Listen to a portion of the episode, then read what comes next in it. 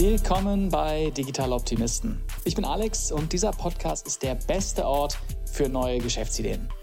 Wir sind zurück aus der Sommerpause und haben viele Ideen und eine Menge Energie im Koffer.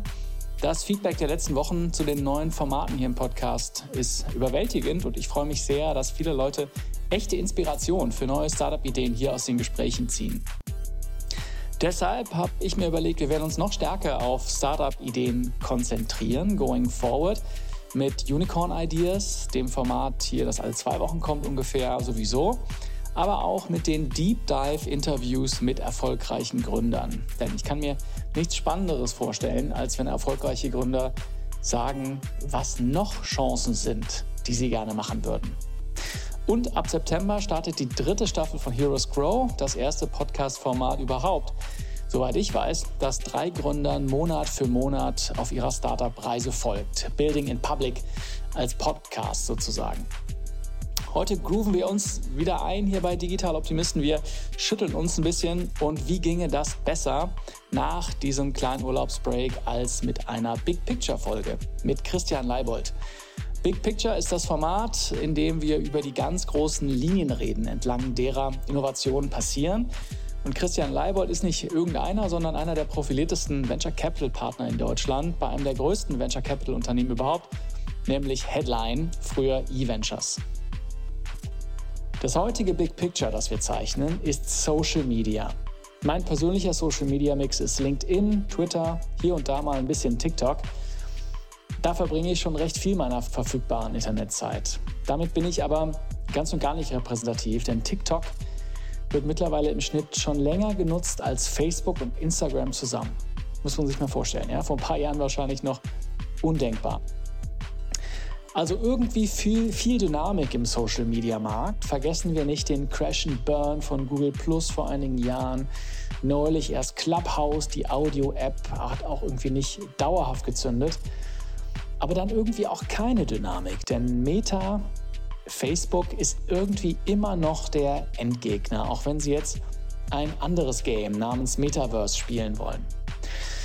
Viel zu entpacken und darüber reden wir auch. Für dich ist diese Folge genau richtig, wenn du verstehen willst, wie es war, als Social Media der Hot Shit war, Anfang der 2000er. Ein bisschen so wie, wie Quick Commerce Anfang der 2020er Jahre oder jetzt noch. Äh, oder wenn du verstehen willst, wie Startups die verschiedenen Social-Media-Kanäle aktuell nutzen, um an Nutzer zu kommen. Also was ist der richtige Channel-Mix? Und die Folge ist richtig für dich, äh, wenn, weil wir auch darüber sprechen, warum es in Deutschland gar nicht so einfach ist, eine erfolgreiche Social-Media-Plattform aufzubauen. Ja, Beispiel StudiVZ kann man das ganz gut darlegen. So, bevor wir ins Interview starten, äh, lege ich dir noch nahe, denn wenn du diesen Podcast unterstützen möchtest, dann hast du drei Möglichkeiten, das zu tun. Erstens, du kannst den Newsletter auf digitaleoptimisten.de abonnieren, indem du jede Ausgabe eine smarte Geschäftsidee bekommst. Zweitens, du kannst drei Freunden von diesem Podcast im Laufe der Woche erzählen oder sie diese Folge direkt teilen. Oder, und das ist das Einfachste, du kannst diesem Podcast einfach eine 5-Sterne-Bewertung bei Apple oder Spotify geben. So viel von mir. Jetzt tauchen wir ab ins Gespräch. Big Picture, Social Media mit Christian Leibold. Viel Spaß. Christian, willkommen zurück im Podcast. Ja, danke schön. Ich freue mich. Ich freue mich auch. Wir sprechen einmal im Jahr, einmal im Quartal über die ganz großen Trends, in denen auch neue Startups entstehen können. Ja, vielleicht auch die unserer Hörer. Und Thema heute ist eins, mit dem, glaube ich, jeder Hörer was anfangen kann: Social Media. Der Grund, ist offensichtlich. Für einige Menschen im Ausland insbesondere ist Social Media das Internet. Ja, global, ich habe mal nachgeschaut, äh, die durchschnittliche Nutzungsdauer von Social Media ist knapp zweieinhalb Stunden und damit im Schnitt Drittel bis 40 Prozent der Zeit, die Menschen im Internet verbringen. Hat mich total überrascht. Ja, Wahnsinn, zweieinhalb Stunden. Und überall, wo viel Zeit verbracht wird, da wird auch Geld verdient. Deshalb ist da auch Venture Capital äh, nicht so weit entfernt. Äh, deshalb sprechen wir heute drüber. Aber wir fangen mal mit deinem persönlichen Social Media Nutzung an. Du hast, ich habe geguckt, 825 Follower auf Twitter, über 7000 auf LinkedIn. Wie nutzt du eigentlich Social Media? Ja, also ich muss gestehen, ich bin sozusagen privat kein großer Nutzer, ja, ähm, sondern eher tatsächlich im geschäftlichen, beruflichen Umfeld und da nutze ich LinkedIn. Das, äh, du hast offensichtlich die Followerzahlen besser im Kopf als ich und ähm, das sieht man da so ein bisschen. Das ist im Prinzip für mich so ein gutes Medium, um über unsere Portfoliofirmen und so weiter ein bisschen zu kommunizieren. Ansonsten privat, ja, muss ich gestehen, ähm, bin ich äh, alles andere als ein Vorreiter. Hm, okay, na gut. Aber was glaube ich, wo du ein Vorreiter bist, ist, äh, du machst ja seit über 20 Jahren Venture Capital und das trifft sich ganz gut, denn die 2000er waren ja Gründerjahre für Social Media. 2002 Absolut. LinkedIn gegründet, 2004 Facebook, jetzt Meta, auch in Deutschland 2003 Xing, ja, die Antwort auf LinkedIn sozusagen, 2005 StudiVZ, wer, mhm. wer kennt es nicht äh, noch. Wie war das damals, Anfang der 2000er? War das so eine Art Goldrausch. Jetzt kommt das, die ganz neue Social-Media-Welle, vielleicht sogar vergleichbar mit dem, was wir jetzt mit Quick Commerce erleben oder vor ein paar Jahren, was die Scooterfirmen waren. Ja? War das damals so? Wie, wie hast du das wahrgenommen? Ja, das kann man schon sagen. Also äh, damals fing das an so ein bisschen mit dieser User-Generated Content-Welle. Nicht? So, das war so eigentlich das ähm, äh, Thema, wo man sozusagen plötzlich merkte, das ist ja spannend, da entsteht sozusagen Content von Nutzern und dann wurde die Frage, okay, auf welchem Plattform wird sich das denn eigentlich kanalisieren, aufgeworfen. Und ähm, ich erinnere mich gut, äh, ehrlich gesagt, an ein Board-Meeting ähm, wo einer der bekanntesten Angel-Investoren aus dem äh, Valley dabei war, sagen wir jetzt mal seinen Namen nicht, und sich wahnsinnig aufgeregt hat, wie Jim Breyer von Excel eigentlich auf die total verrückte Idee kommt, er hat da jetzt 10 Millionen in, in, in diese Ostküsten-Company zu investieren, die überhaupt nie eine Chance hatte auf Monetarisierung. Und daran würden wir sehen, äh, dass Excel sozusagen jetzt im wahnsinnig schwierigen Fahrwassern war. Die waren tatsächlich in den 90er Jahren, ähm, haben sie sehr viele Telekommunikationsthemen und so gemacht, die nicht so ganz alle aufgegangen sind, alle Wetten. Ähm, und äh, ja, das war dann eben sozusagen die, die Series A von, von Facebook. Ja, hm. das war natürlich der äh, Deal. Und damals noch Ostküstenfirma, ja? Damals noch Ostküstenfirma, äh, äh, Ostküstenfirma hieß The Facebook. Ähm, mhm. Damals hatten die .com auch noch nicht. Und ähm, das war tatsächlich im Silicon Valley ein großes Thema, dass Excel da wirklich auf diese unglaublichen Bewertungen, ich bin mir ziemlich sicher, es waren 90 Millionen Pri, ähm, eben da investiert und äh, völlig unklar ist, was daraus wird, denn es war im Prinzip sozusagen ein digitales Jahrbuch. Mhm. Ja, ähm, das war ja sozusagen die Vorlage. Man hat ein Foto, ähm, man hat ein bisschen ähm, Content und kann damit sich mit äh, am Anfang ja Leuten von den verschiedenen Colleges connecten. Und das war wirklich so ein Trend, der dann erst langsam Fuß fasste über die Colleges hinaus. Facebook war ja am Anfang auch nur mit Universitäts-E-Mail-Adressen verfügbar mhm. und zugänglich. Man konnte sich da nicht einfach so anmelden, sondern man brauchte eine Uni-Adresse. Also mein erster Facebook-Account war auch sozusagen mit der Alumni-Uni-Adresse. Mhm. Und es gab tatsächlich auch eine ganze Reihe von Wettbewerbern. Ich erinnere mich, wir hatten tatsächlich ähm, damals ein ganz junges äh, Team, äh, zwei 17-Jährige, ein 18-Jähriger gefundet, ähm, die einen, einen kleinen Wettbewerber gebaut haben und der tatsächlich auf einigen Campussen am Anfang äh, sozusagen erfolgreicher war als Facebook.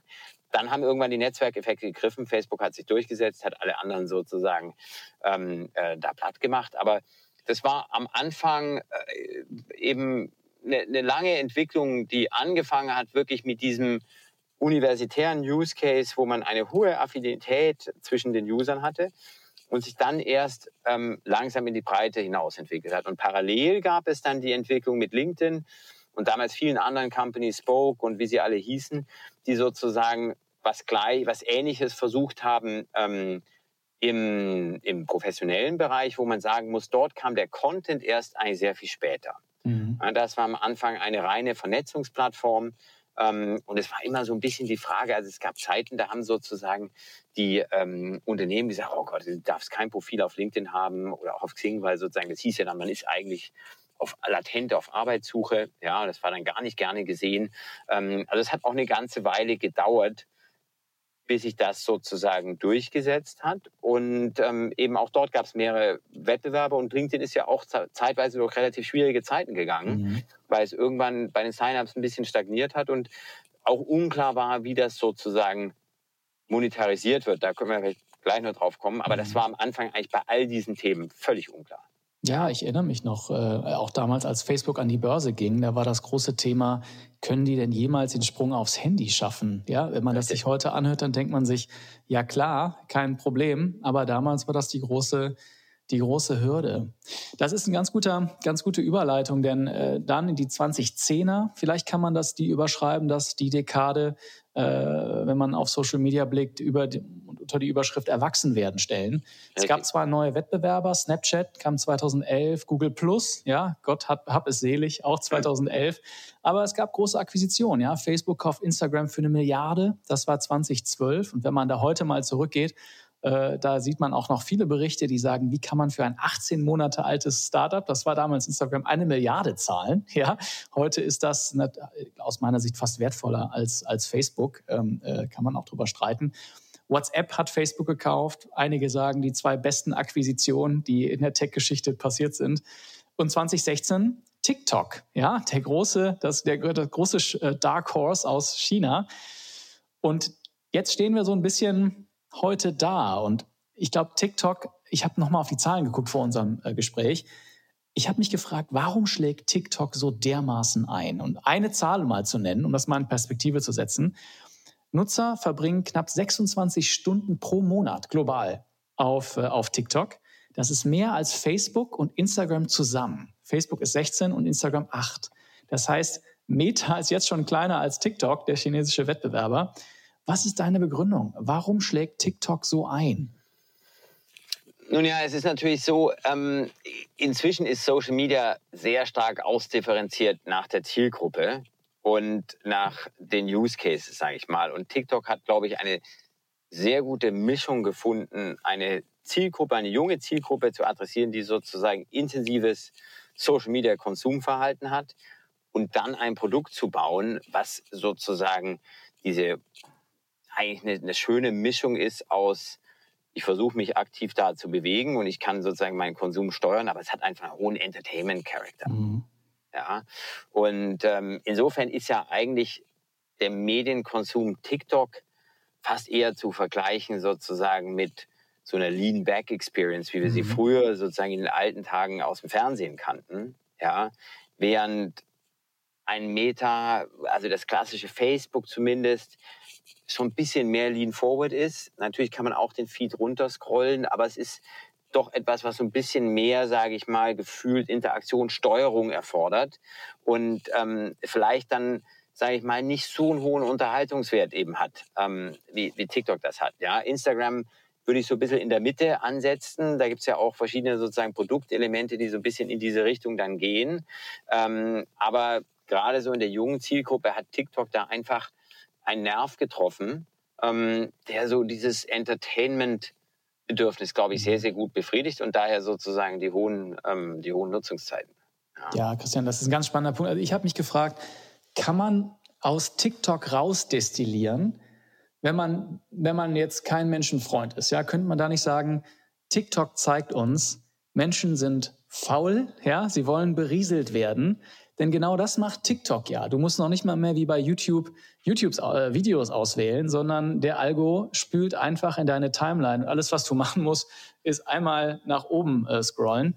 Ist das, ist das die Erkenntnis aus TikTok? Mach, mach Produkte, die so, die dem faulen Menschen so einfach wie möglich äh, die Barrieren so weit wie möglich rausräumen, damit er konsumieren kann. Also ich glaube, die Frage ist, was für ein äh, Produkt möchte man bauen? Wenn man eine Art Entertainment-Produkt bauen möchte, dann ist das wahrscheinlich grundsätzlich richtig. Aber ich meine, das war auch beim Fahrfernsehen der Fall. Mhm. Ja? Ähm, das Spannende sind ja die Adoptionskurven. Ja? Wenn man eben guckt, wie lange sozusagen Farbfernsehen gebraucht hat, bis es die erste Million User hatte, dann sind das natürlich Jahre gewesen, weil wahnsinnig teuer, sich so eine Kiste damals äh, zu kaufen und so weiter. Und äh, heute mit der viralen Verbreitung sag ich mal, kontrahiert sich diese Kurve natürlich immer, immer, immer mehr. Ja, denn jeder hat das Handy, die Barriere sozusagen, neue App runterzuladen und so weiter geht gegen Null. Aber dann die Experience, wenn ich natürlich möchte, dass jemand zurückkommt und möglichst viel Zeit in meiner App verbringt, je mehr ich das wirklich als Entertainment Lean Back gestalten kann, natürlich äh, mag man unterhalten werden. Und ich glaube nur, die, die Kunst be besteht darin, sozusagen immer frischen, frischen Content zu haben. Mhm und sozusagen immer wieder dem User einen Grund zu geben, quasi den Fernseher anzuschalten. Ja, das mhm. mache ich auch nur, wenn ich glaube, da wartet attraktives Programm auf mich. Und ähm, das gelingt eben durch die Personalisierungsalgorithmen heute inzwischen ziemlich gut. Ziemlich gut, ja, ja absolut. Jetzt ist ja Social Media, ich meine, Meta hat ja im Grunde genommen das mit Snapchat vorgemacht. Ja? Die haben eiskalt kopiert, was, was gut funktioniert äh, bei den Wettbewerbern und das in ihre Produkte eingebaut. Ja. Das gleiche passiert, passiert gerade mit TikTok. Ja, also äh, YouTube hat Shorts, im Grunde genommen genau das Gleiche. Äh, läuft auch super gut, wenn man sich die, die Zahlen anguckt, die veröffentlicht werden. Ja, unheimlich hoher Konsum. Mhm. Instagram hat Reels. Also im Grunde genommen, äh, wenn man sich Social Media anguckt, dann ist das aus meiner Sicht ein reines Copycat-Game. Und ich frage mich, was ist deine Einschätzung?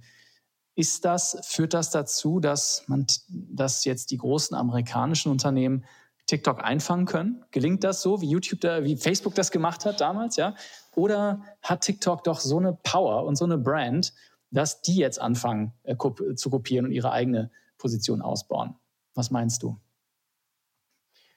Ja, ich denke, TikTok wird es auch nicht ganz leicht haben, andere zu kopieren, genauso wie es historisch auch den anderen äh, großen Social-Media-Plattformen oft nicht leicht gefallen ist, sozusagen einzelne Produkte von den Wettbewerbern zu kopieren, auch wenn man dachte, an sich haben die eine große Menge an Usern, das müsste eigentlich relativ gut übertragbar sein, weil ähm, die User doch häufig sozusagen die Marke mit einer sehr spitzen Value Proposition, wie wir sagen, verbinden und es dann doch recht schwer ist, sozusagen ein anderes Produkt auf einer Plattform nebenhin zu stellen mhm. und ein, sage ich mal, Standalone-Thema wie, wie TikTok zu kopieren. Deswegen, ich glaube, TikTok ist, ist schon ein ganzes Stück da vorne, wird es aber sozusagen by the same token, wie die Amerikaner sagen, also aus, den, aus denselben Gründen genauso schwer haben, mhm. ihr Produkt sozusagen in andere Richtungen zu entwickeln. Und dazu kommt noch die Komponente, es ist natürlich eine Firma aus China ursprünglich.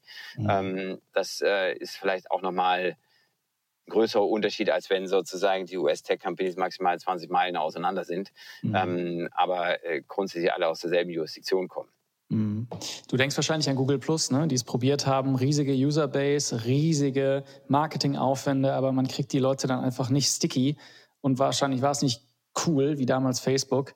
Ähm, ja, also es, es, ist eben immer so dieses Thema bei Social Media es ist eben dann spannend, wenn es neu ist. Mhm. Und man will als User ja eigentlich nicht sozusagen, oh, ich will jetzt einem Social Network beitreten, sondern man will eine spannende User Experience haben. Und die ist mhm. eben das erste Mal spannend. Und da ist derjenige, der sozusagen das erfindet, das das erste Mal wirklich äh, auf den Markt bringt, derjenige, der dann das Interesse bekommt. Ähm, dann sozusagen, wenn dann Google kommt und sagt, wir machen Social Network jetzt 20 Prozent besser, das lockt die Leute dann nicht mehr hinterm Ofen vor. Und abgesehen davon unterschätzt man häufig auch, wie schwer es dann ist, sozusagen den Lernzyklus, den jemand, der ein neues Produkt herausbringt, durchlaufen kann. Ja, diesen mhm. Lernzyklus sozusagen nochmal mit einer neuen Plattform durchzumachen, wenn die User eben nicht mehr so geduldig sind, weil sie sagen, oh, auf dem anderen ist das cooler, ist das cooler, ist das cooler. Und natürlich kann man viel von außen sehen, aber viele Mechaniken und so weiter sind doch auch unter der Haube. Ähm, und da hat der, der sogenannte First Mover doch auch immer einen großen Vorteil. Mhm. First Mover, Anfang der 2020er, äh, in, einem, in einer Spielart von Social Media, mit Audio war Clubhouse. Ja, die waren in den 2020ern für gefühlte 25 Minuten der Mega-Hype. Ja, alles auf Twitter und LinkedIn war voll mit Clubhouse, Drop-in-Audio, also wie ein Podcast, nur live für alle, die es verpasst haben. Was mich da interessiert, ist die VC-Sicht. Ja, stell mal vor, du hättest, ich glaube, ihr wart nicht investiert in Clubhouse, aber stell mal vor, ja. äh, ihr hättet da rein investiert und ihr habt plötzlich eine Portfoliofirma, die wirklich die Welle gerade voll erwischt hat. Ja, der Hype schlechthin ist, das will man ja als Social Media, echt Traktion hat. Aber dann stellt man fest, Mensch, die Welle trägt mich nicht zum Strand, sondern die bricht schon drei Kilometer vorm Strand leider ab. Ja, das, das wird nichts mehr. Wie gehst du da als VC damit um? Naja, also ich sag mal, die, das sind natürlich die schwierigen Entscheidungen. Also wir haben ja lustigerweise ähm, die, die Muttergesellschaft, Vorläufer-Company von ähm, TikTok ist ja Musical.ly. Hm, und, ähm, war das nicht damals von, von Twitter? Nee, Quatsch, das war Vine. Nein, ja, das verwechsel ich jetzt. Musical.ly war tatsächlich, kam eben auch aus China und das haben wir uns tatsächlich angeguckt. Ja, mhm. da ist ein Kollege von unserem Asien-Team hingeflogen und so weiter. Und wir haben uns die Daten ganz, ganz genau angeschaut und kamen zu dem Schluss, dass wir nicht dran glaubten, dass es sozusagen ein nachhaltig genutztes Produkt sein wird. Und dann haben äh, die Entwickler dort gesagt, jetzt entwickeln wir das mal weiter. Und dann kam sozusagen TikTok raus. Ja, mhm. da hätten wir also sozusagen Glück gehabt, wenn wir auf Musical.ly gesetzt hätten, selbst wenn das nichts geworden ist, weil die Weiterentwicklung TikTok ist natürlich ein riesiger Erfolg geworden. So. Mhm. Und ähm, bei Clubhouse ist es natürlich so, der Einstiegszeitpunkt für die VCs war genau der, wie er damals für uns bei Musical.ly gewesen wäre, nämlich zu einem Zeitpunkt, wo man das Nutzerverhalten noch nicht wirklich final abschätzen kann. Wo ich einfach noch nicht weiß, kommen die Leute zurück oder wollen sie es jetzt erstmal nur ausprobieren. Das heißt, man hat jeden Tag steigende Nutzerzahlen, man ist in dieser, ich sag mal, Lauffeuer-Thematik, mhm. aber man weiß eben nicht sozusagen, brennt dieses Feuer nachhaltig oder ist das jetzt einmal eine Brandrodung? Ja, mhm. wo eben jeder Nutzer sozusagen es einmal ausprobiert und findet es vielleicht eine Woche lang cool und äh, vielleicht auch vier Wochen. Aber dann irgendwann geht es runter. Gibt es sozusagen eine Asymptote im Nutzerverhalten, dass ich vielleicht 80 Prozent der Nutzer verliere, aber 20 Prozent werden echte Fans? Ja, solange ich das nicht abschätzen kann, ist ein Investment, ich sag mal, bewusst hochrisikoreich. Aber auf der anderen Seite, wenn eben dieses starke Wachstum da ist, besteht ja die Chance, dass es nachhaltig ist. Und es besteht die Chance, dass eine neue Kategorie entsteht. Und dann ist man natürlich als VC im Geschäft des Risikokapitals und sagt halt, gut, ich weiß, mir fehlen noch die Daten, um wirklich zu beurteilen, ob es nachhaltig sein wird. Da müsste ich jetzt aber drei Monate, sechs Monate, wie auch mhm. immer warten. Deswegen mache ich heute eben die Wette. Hm, ich gehe bewusst davon aus, dass es eben sein kann, dass es einmal nach oben und einmal wieder nach unten geht. Ja. Ähm, und dann ist eben die Frage, wird es sozusagen Chatroulette oder wird es Facebook? Mhm. Ja. Ähm, das immer so bei Social Media am Anfang, es gibt die virale Welle. Ähm, und wenn die funktioniert, hat es erstmal Promise andere Firmen, die das hatten, war zum Beispiel Bibo. Vielleicht erinnerst du dich noch, auch ein Social Network, extrem stark gewachsen. Am Anfang wurde dann für 900 Millionen an AOL verkauft. Mhm. Und dann hat der Gründer ein Jahr später für Bruchteil, ich glaube, einige wenige Millionen wieder zurückgekauft, weil mhm. es komplett in sich zusammengebrochen war. Und diese Nachhaltigkeitsfrage ist immer die Gretchenfrage. Ja. Aber ähm, letztlich ohne Nutzerdaten über ein paar Wochen, Monate hinweg einfach sehr, sehr, sehr schwer zu beantworten. Mhm. Ja, das, du sprichst 1-0, ja. Also entweder es kann ein Mega-Hit werden, aber so richtig was dazwischen, das ist schwierig, ja. Äh, irgendwann fehlen dann halt die Netzwerkeffekte, die Facebook hatte, ja, und dann äh, bricht es ein bisschen in sich zusammen. Und, bricht ein bisschen in sich zusammen und dann ist natürlich auch die Frage, was bleibt denn dann, ja, mhm. weil natürlich die Bewertungen am Anfang sehr, sehr stark nach oben gehen. Da, ich sag mal, als Investor ist man im Geschäft eine Option auf einen zukünftigen Wert zu kaufen. Wenn man davon ausgeht, sozusagen der zukünftige Wert könnte sehr hoch sein, weil es ein, ein neues Medium etabliert, dann ist natürlich der Preis für die Option sehr hoch. Das heißt, mhm. sprich, die Bewertung, die man als Investor zahlt, ist sehr, sehr hoch. Und wenn dann eben die Firma sich nicht entsprechend entwickelt, ist es eben sehr schwer, sozusagen da noch einen, einen spannenden Gewinn, einen spannenden Verkauf, Börsengang oder wie auch immer zu machen, sondern hat man ein Geschäft, was so ein bisschen, sag ich mal, unterkritisch groß ist. Und ähm, ja, das ist dann, äh, das ist dann sehr schwierig, wenn einmal so ein bisschen die Dynamik raus ist. Mhm. Wenn wir jetzt mal die Perspektive ein bisschen ändern. Ja, wir haben gerade über Social Media auch als Investment äh, Objekt, ja, Social Media Firmen, wie erkennst du, ob es sinnvoll ist oder da zu investieren. Aber du betreust ja auch Portfoliofirmen, die Social Media nutzen, um Kunden zu gewinnen.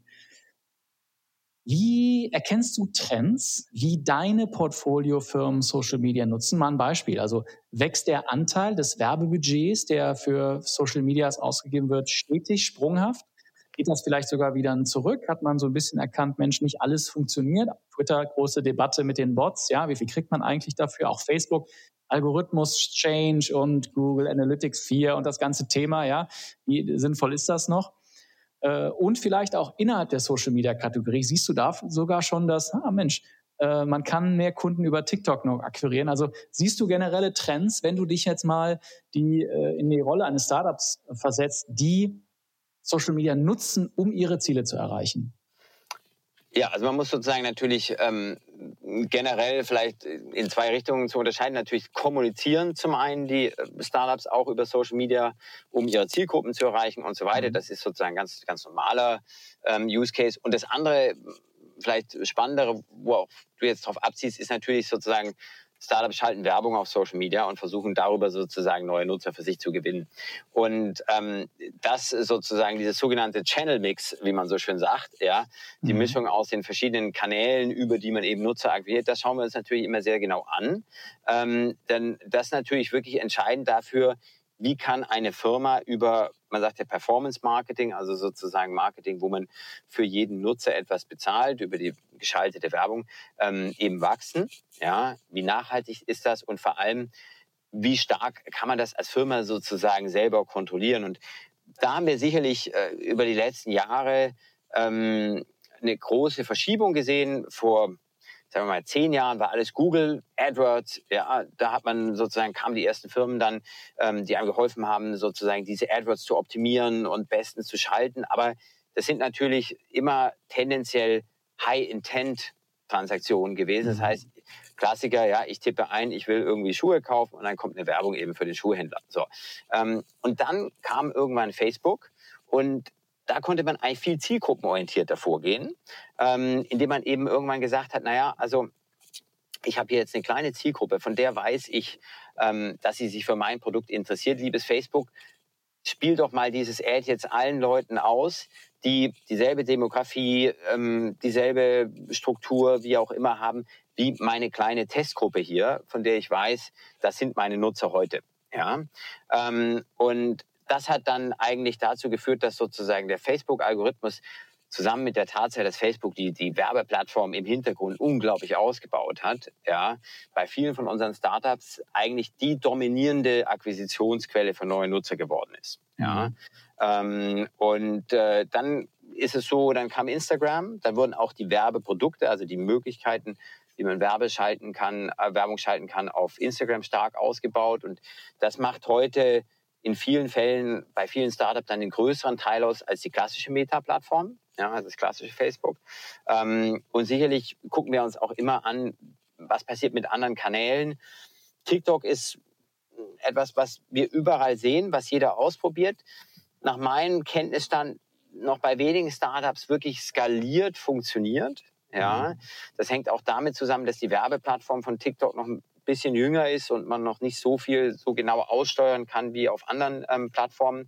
Aber auch Content Marketing ist zum Beispiel was, ähm, was wir in den letzten Jahren viel gesehen haben. Ähm, das heißt sozusagen unterschiedliche kleine Schnipsel, die man auf anderen Webseiten einbettet, wo die ähm, Nutzer draufklicken. Ähm, aber grundsätzlich schauen wir das sehr genau an. Neue Produkte haben immer eine gewisse Zeit, ähm, bis sozusagen überhaupt erstmal die Möglichkeit besteht, in diesen Social-Media-Formaten Werbung zu schalten. Und dann braucht man, um ehrlich zu sein, einige Jahre, mhm. bis eigentlich diese Plattformen ihr, ihre Werbefähigkeit so ausgebaut haben, dass sie mit den etablierten ähm, im Sinne von Aussteuerung und so weiter äh, wirklich konkurrieren kann. Das heißt, wenn ich dir zuhöre, Indikation dafür, dass, äh, ich meine, wir haben eben schon ge gesagt, also die Nutzerzahlen und die, die TikTok ist äh, für viele Leute das Nummer eins Medium. Ich glaube, die Monetarisierung pro User ist wahrscheinlich noch nicht da, wo Richtig. es bei Facebook, Instagram ist. Das ähm, wird in den nächsten Jahren wahrscheinlich hochgehen. Sag mal, ähm, ich habe heute auch heute Morgen mal in den Social Networking Charts im Apple App Store geguckt. Ja, was ist, was geht da eigentlich? Ich habe mir nämlich persönlich lange keine äh, App mehr runtergeladen. Ja, ich bin bei meinen vier, fünf, äh, in denen ich immer unterwegs bin und das war's. Die Nummer eins, Platz eins in den Social Networking Charts ist eine kleine App, die heißt nicht Instagram, nicht äh, Twitter oder was auch immer, auch nicht Snapchat, sondern Be Real. Mhm. Und ich finde die unendlich faszinierend, Christian. Es ist denkbar simpel, ähm, wie es funktioniert. Ich erkläre es mal ganz kurz. Einmal am Tag kriegt jeder Nut der Nutzer eine Notification und man hat zwei Minuten Zeit, um ein Foto zu machen. Das macht die App mit der Vorder- und der Hinterkamera. Das wird gepostet, damit dann halt die Nutzer sehen, was mache ich wirklich? Kein Duckface, kein gefotoshopptes Bild, sondern be real. Und ähm, deine Freunde können dann darauf reagieren, ob ich jetzt gerade in der Bibliothek sitze und lerne oder irgendwie auf einem Konzert bin. Und das Interessante ist die Positionierung, denn Be Real macht bewusst vieles anders als Instagram. Die nennen sich selber schon not another social network, spielen also ein bisschen mit dieser Social Media Fatigue, ja, und dieses immer, ach, ich muss noch cooler sein und noch mehr im Urlaub und jetzt noch das nächste Mykonos-Bild. Und der, in der App Description, das fand ich auch ganz gut, gibt es ein Warnlabel. Da steht drin, be real won't make you waste time. Und be real won't make you famous. If you want to become an influencer, you can stay on TikTok and Instagram. Das steht selber in der Description. Finde ich ganz interessant. Und die Frage liegt natürlich nahe, wenn ich das Ganze mal aus einer Investorenbrille betrachte. Instagram ist ja ein Stück weit der Traum jedes Investors, was Monetarisierung angeht. Ne, wunderbar, kann ich wunderbar monetarisieren, viel Engagement. Ist dann das Anti-Instagram mit Be Real, ist es dann der Albtraum eines Investors, weil es eben nicht auf die klassischen Zahlen geht wie Daily Active Users oder Time in App ja, und sich komplett anders darstellt. Wie, wie siehst du Be Real?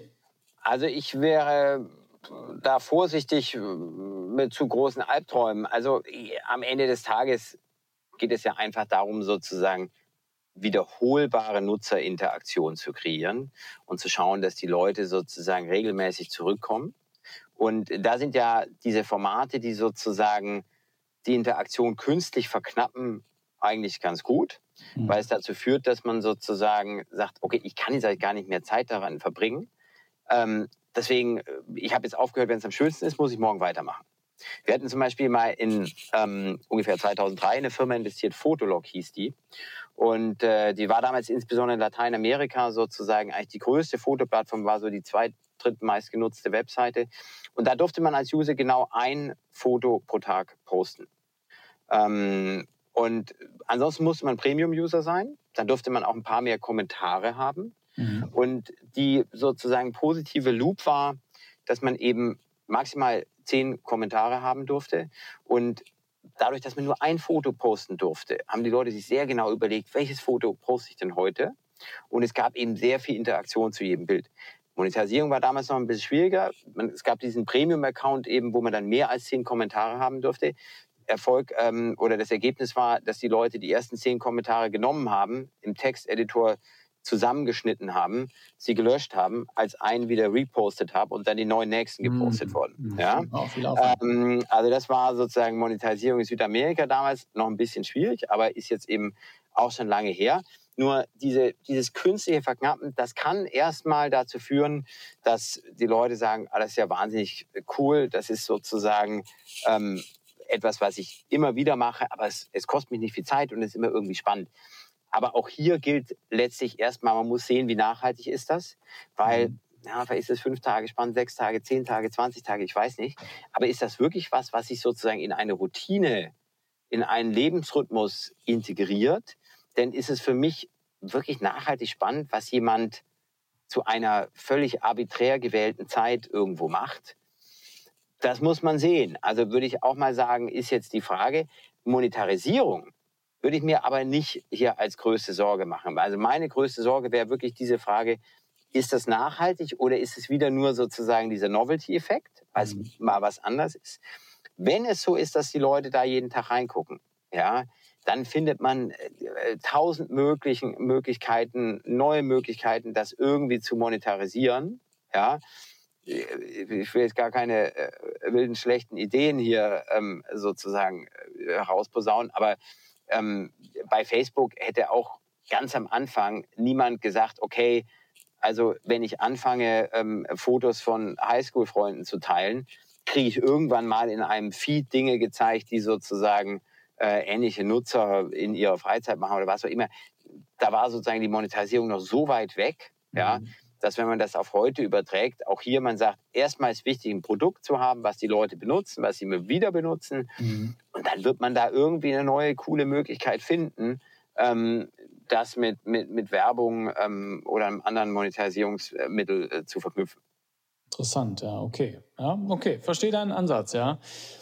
Aber dann lass uns doch, ich glaube, das ist trotzdem eine gute Überleitung äh, zu der Frage. Ich habe mich gefragt, als ich in das Gespräch reingegangen bin, ist das Fell des Bären denn eigentlich verteilt? Ja, jetzt gibt es vielleicht so ein bisschen Be Real, ein bisschen Snapchat, ein bisschen hier und da, aber seit fast 20 Jahren sind es eigentlich die gleichen Companies, ja, die sich da rumtoben. Klar, TikTok kommt, ist neu dazugekommen, ja, das kann man schon sagen.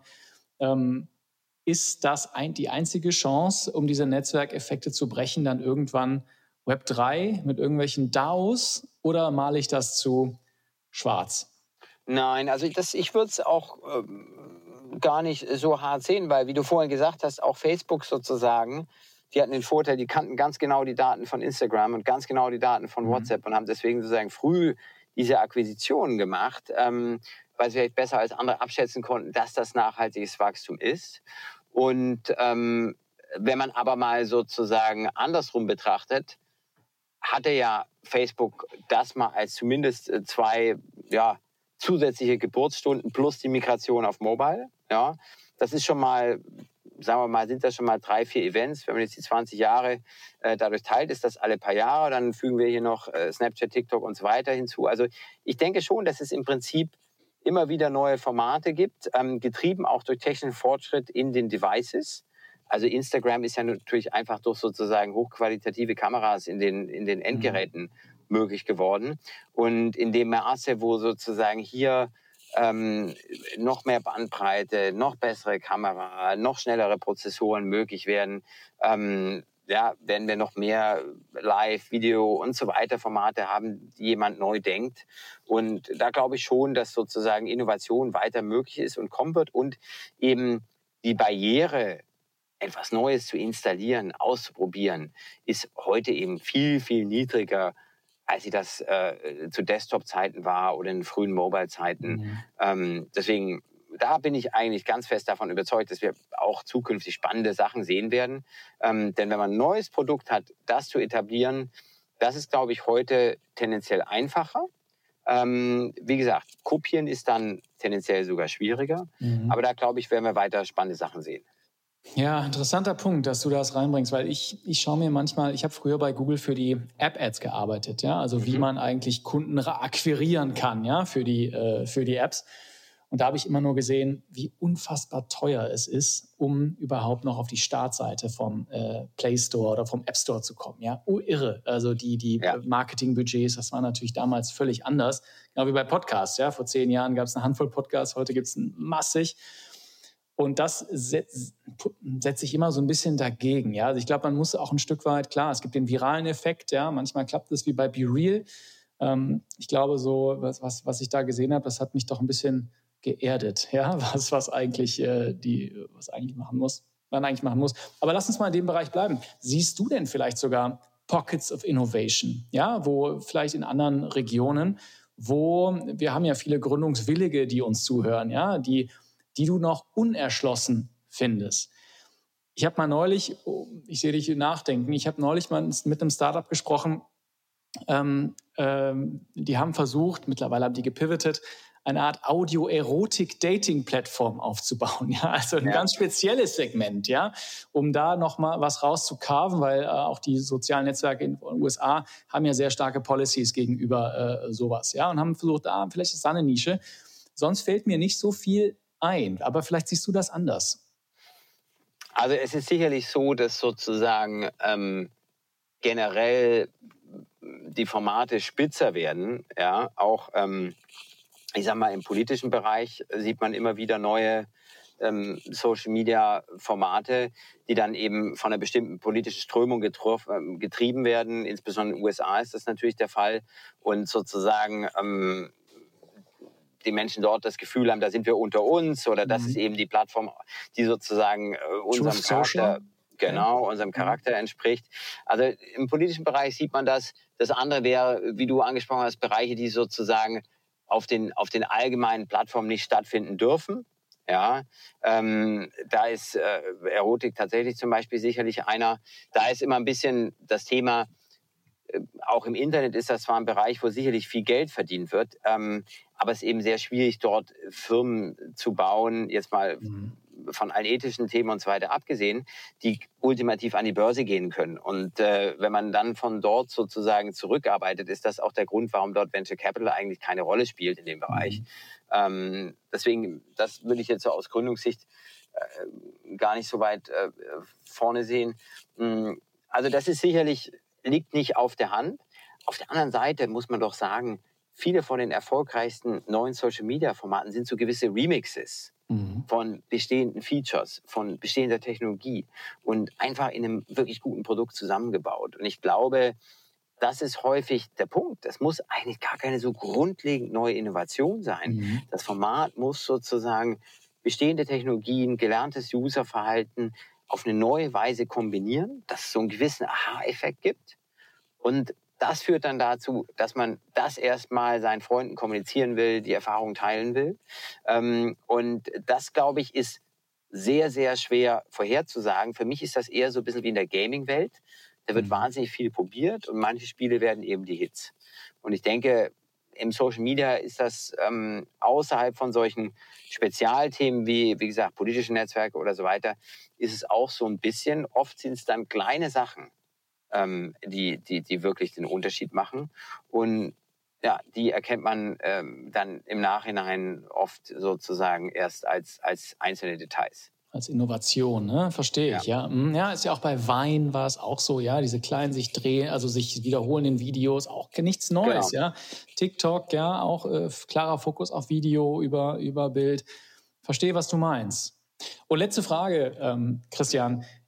Können wir Deutsche Social Networking nicht? Und zwar meine ich das als, äh, als nicht als Anwender, da können wir das ganz gut, aber als Bauer. Ja, also StudiVZ, klar, hatte dann im Endeffekt keine Chance gegen Facebook. Xing wirkt auch nicht ganz so frisch wie LinkedIn. Xing ist für mich so ein bisschen so ein, wie so ein Kollege, den man jahrelang gesiezt hat und der einem jetzt das Du anbietet. Ja, irgendwie äh, passt das nicht so. LinkedIn ist ein bisschen cooler, ja, das, die sind sofort beim Du. Ja, wie siehst du das? Standort Deutschland, äh, Social Networking. Warum kommt da nichts? Also man kann ja erstmal ehrlich gesagt doch andersrum argumentieren. Die Tatsache, dass Xing es geschafft hat, sozusagen sich eigentlich als, weiß ich, fast der einzige Player international mhm. in einem nationalen Markt weiter zu halten, trotz LinkedIn, während eigentlich alle anderen Märkte überrollt worden sind von LinkedIn, ist ja eigentlich ein großes Achievement von mhm. Ja, da, also es gab auch zum Beispiel ein, zwei Wettbewerber in Frankreich, ähm, damals so in den frühen 2000ern, die dort den Markt eigentlich komplett dominiert hatten. Und dann war so ein bisschen die Frage, wer gewinnt da in Europa? Und äh, da ist LinkedIn sozusagen absolut Standard geworden. Und Xing hat es eigentlich geschafft, da sozusagen weiter eine eigene Positionierung ähm, zu behalten. Nichtsdestotrotz, also was wir immer sehen, ist schon, dass sozusagen andere Märkte strukturell kommunikationsfreudiger und teilungsfreudiger sind. Also mhm. da gehören die USA dazu, da gehört Lateinamerika extrem dazu. Ja, man sieht also immer wirklich sozusagen bei neuen Social, neuen Social Media Themen, die Welle schwappt in einer unglaublichen Geschwindigkeit durch Märkte wie Brasilien. Und ähm, Deutschland ist einfach, glaube ich, vom, sag mal, Kommunikationshabitus ein bisschen reservierter, ein bisschen vorsichtiger. Ähm, wir haben hier strukturell einen großen Fokus auf Privatsphäre. Mhm. Das ist einfach ein Thema, was so in anderen Märkten nicht so exzessiv gelebt wird. Und ähm, deswegen ist es, glaube ich, sagen wir, nicht der natürliche Entstehungsmarkt ähm, für, für Social Media. Da tut man sich vielleicht leichter, wenn man ein Umfeld hat, wo eben Privatsphäre ein bisschen weniger eine Rolle spielt und der Fokus mehr ist auf Teilen, Kommunikation. Und mhm. ähm, das ist in den, den angelsächsischen und, und ich sag mal äh, südamerikanischen äh, Ländern vielleicht ein bisschen anders als hier. Mhm. Interessanter Punkt, ja. Wie formt eigentlich die Kultur, in der man äh, ist, die, die Startups, die erfolgreich sind? Ja, das ist mir aufgefallen, total. Also in der als ich ähm, äh, in San Francisco gelebt und gearbeitet habe, äh, jede Out-of-Home-Werbung war irgendein Start-up, ja, die, die da gerade unterwegs sind. Äh, in Deutschland ist es immer noch viel stärker dominiert von den DAX-Firmen und den etablierten Firmen. Anderes.